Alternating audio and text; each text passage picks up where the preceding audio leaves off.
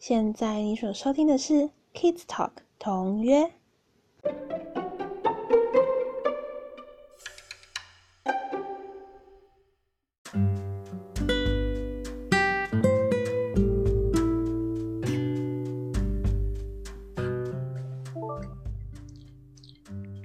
Hello，嗨，哎，星星老师，好久不见。好久不见。对，我们三月份整个空掉都没有录音。对，就是呃，事实上其实是有一点点受到疫情的影响啦。第一个是呃，工作上开始要做一点调整，所以就突然变得超忙的。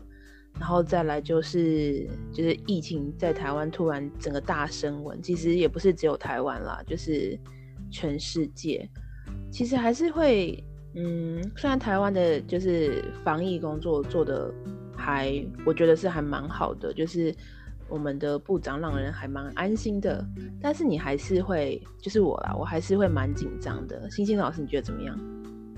嗯，关于这疫疫情，我觉得其实一开始。觉得是还好，然后到时候到了后来觉得，哎，其实感觉还蛮严重的啦，就也是会紧张会害怕，尤其家里又有小朋友，然后一开而且就是听说啦，因为不是很了解，但是我就是看新闻，就是他说这个疫情就是他没有症状也会感染，我觉得其实这个是蛮我自己想起来觉得是蛮恐怖的感觉，对，就是想说你看这个人他也没有发烧。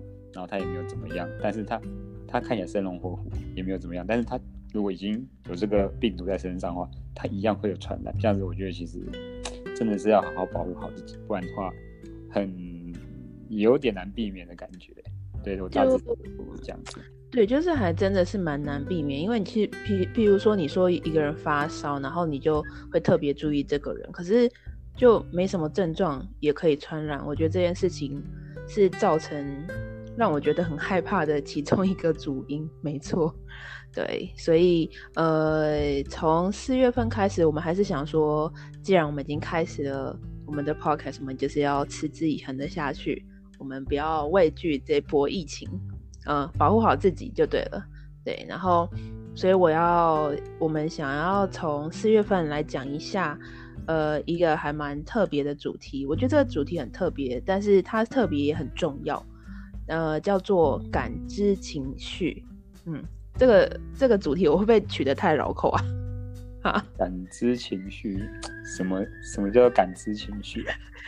比如说你现在后面那个声音就在就在发泄发泄他的情绪哦，那个声音其实有点远了。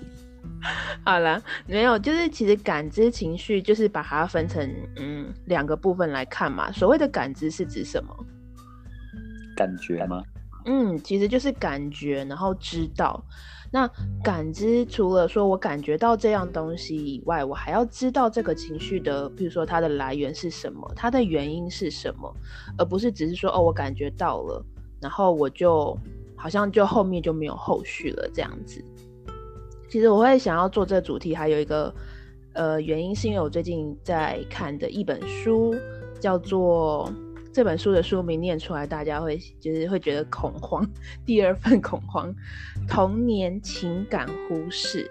然后他其实真正让我感到我想看这本书，是因为他的那个呃，就是下面不是都会有一个副标吗？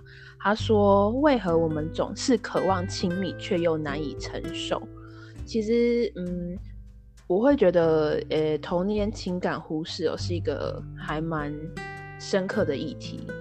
因为在这本书里面，其实就写到说，嗯，我们常常会，譬如说在呃新闻上啊，或是我们所谓有一些孩子他没有受到良好的照顾，我们通常第一个想到会是想到什么？嗯，家里很穷。对，譬如说呃家里很穷苦啦，就是比较实质上我们可以看得到他没有被好好照顾，譬如说他总是穿的嗯。就是没有洗澡啊，没有换洗干净的衣服啊，或是他家里比较穷苦，没有办法好好的吃饭。那我觉得这是一个我们很明显就可以看得出来，呃，这些小孩子有没有被良好的照顾到。那但但是我们所谓的良好照顾到，有时候其实是家庭上有一些不可避免的原因，那那个其实是有有待需要很多人的帮忙这样子。那呃，这本书里面讲到的童年情感忽视，其实呃，他们他的作者是两个呃心理学家，就是心理医生，然后他们注意到他们的很多。呃，个案当中，他的个案基本上都是成年人。那这些成年人其实他们都是有，譬如说很好的工作、很好的家庭，但是他们还是有的时候会感觉到就是忧郁，或者是感觉好像少了一些什么东西。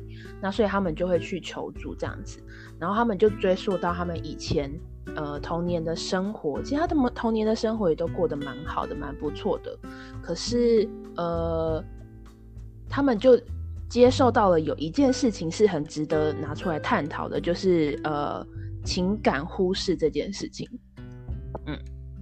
嗯，所谓的情感忽视是，例如说呃，可能有些家长他们就会觉得说，哎，我已经给你很好的照顾啦，譬如说呃，我给你吃住穿，然后也没有也让你上很好的学校，然后也有好好的关心你。然后，哎，不对，这样我讲就破梗了耶，没有好好的关心才对，就是他没有。我觉得这个“关心”这个词就就很值得探讨。探嗯，怎么说？就是可能父母觉得关心，就是哎，我帮你把一切事情安排好，就叫做关心这也是有可能是父母自己单方面这样认为。嗯，对，其实其实关心这个词，像譬如说，呃，但是我会觉得，譬如说我在看这本书的时候，我要一直跳出来做很多的反思。就像你刚才讲的，关心这个词，其实我们可以拿来做很多很多的讨论。例如说，到底什么样的事情才叫关心？譬如说我给你足够吃喝住，这就叫做关心吗？但是对于很多孩子而言，其实这些就是他们梦寐以求的东西，他们说不定连这些基本的关心都没有。嗯嗯，对，所以呃，我我会说我要必须再跳出来探讨这些事情，是我们在看这些，在看这本书，我在看这本书的时候，我是不是应该要，我应该要把家长的角色放在哪里？你会不会觉得在看这本书可能会落入一个？就是这些家长都没做好，然后这些家长你应该要再更多关心孩子一点。可是我觉得是，嗯，就是以当家长的角度来说，其实你你其实就是，譬如说欣欣老师，你现在是一个爸爸的身份，你要怎么样去当一个爸爸？你到底是怎么样去想说我要给呃我的小孩子最好的东西？哇，这个其实。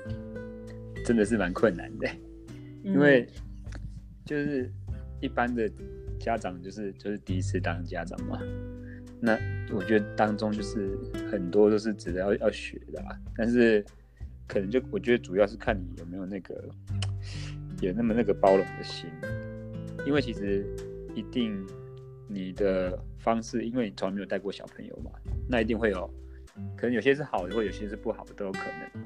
那我觉得。就是要持续学习啦，就是你没有遇到，有时候你不可能，常有时候学习就是这样，就是你没有用用到的东西去学的话，其实不太会有动力去学。